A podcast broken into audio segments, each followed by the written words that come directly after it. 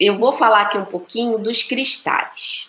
Né? É, os cristais eles podem ajudar muito num processo de transformação, eles podem ajudar a gente em momentos diversos.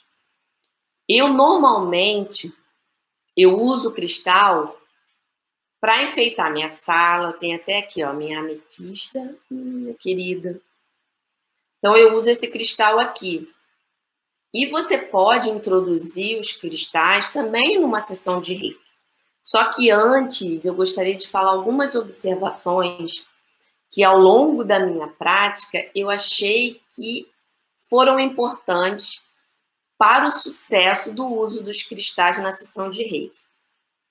Eu, o que, que eu faço? Primeiro eu limpo o meu cristal. Qualquer cristal que você adquira, é importante você fazer a limpeza. A gente não sabe quanto tempo estava lá, quantas pessoas.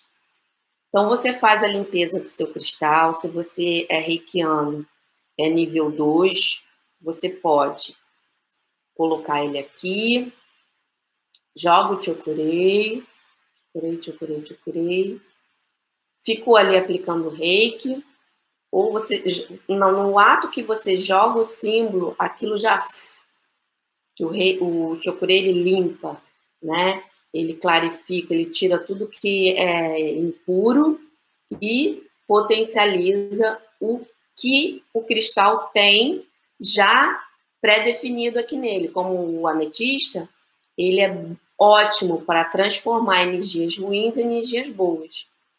Então eu sempre limpo. Ou você joga o chokurei nele, ou você jogando, fica ali aplicando. Outro, outra segunda dica. Quando você jogou o chokurei e está ali aplicando o rei, você pode colocar um propósito para aquele cristal. Esse aqui, o meu querido, a, minha querida ametista, qual é o propósito dela? Eu falo que você potencialize seu poder nato, que é de transmutar a energia ruim para boa, para todas as pessoas que entrarem na minha sala. Aí eu fico ali.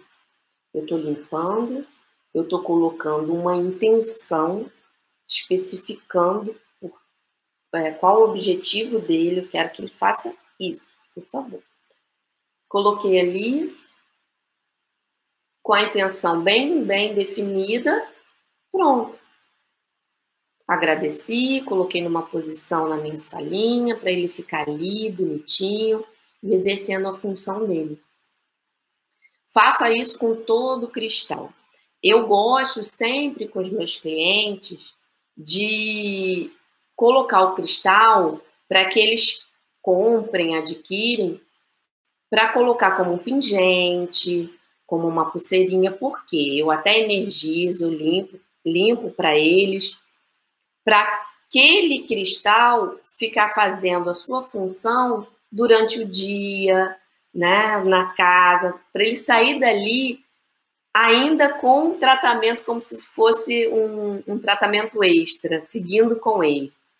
Eu gosto muito de usar o cristal com esse objetivo, porque eu acho que funciona mais quando a pessoa leva para si, né? fica com ele ali, e sempre na próxima sessão energizo mais.